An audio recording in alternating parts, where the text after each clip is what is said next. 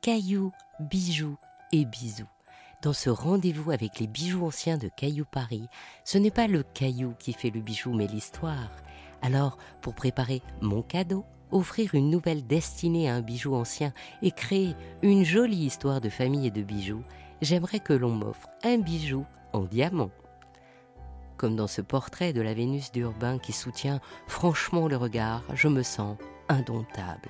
C'est justement comme ça que les Grecs appelaient le diamant. À l'époque, ils disaient Adamas.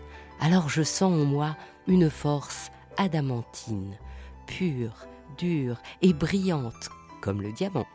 Ce sera mon talisman, ou peut-être le symbole de l'amour, puisque dans la mythologie gréco-romaine, les pointes des flèches de Cupidon étaient surmontées de diamants, une incarnation de l'amour de l'autre ou de soi.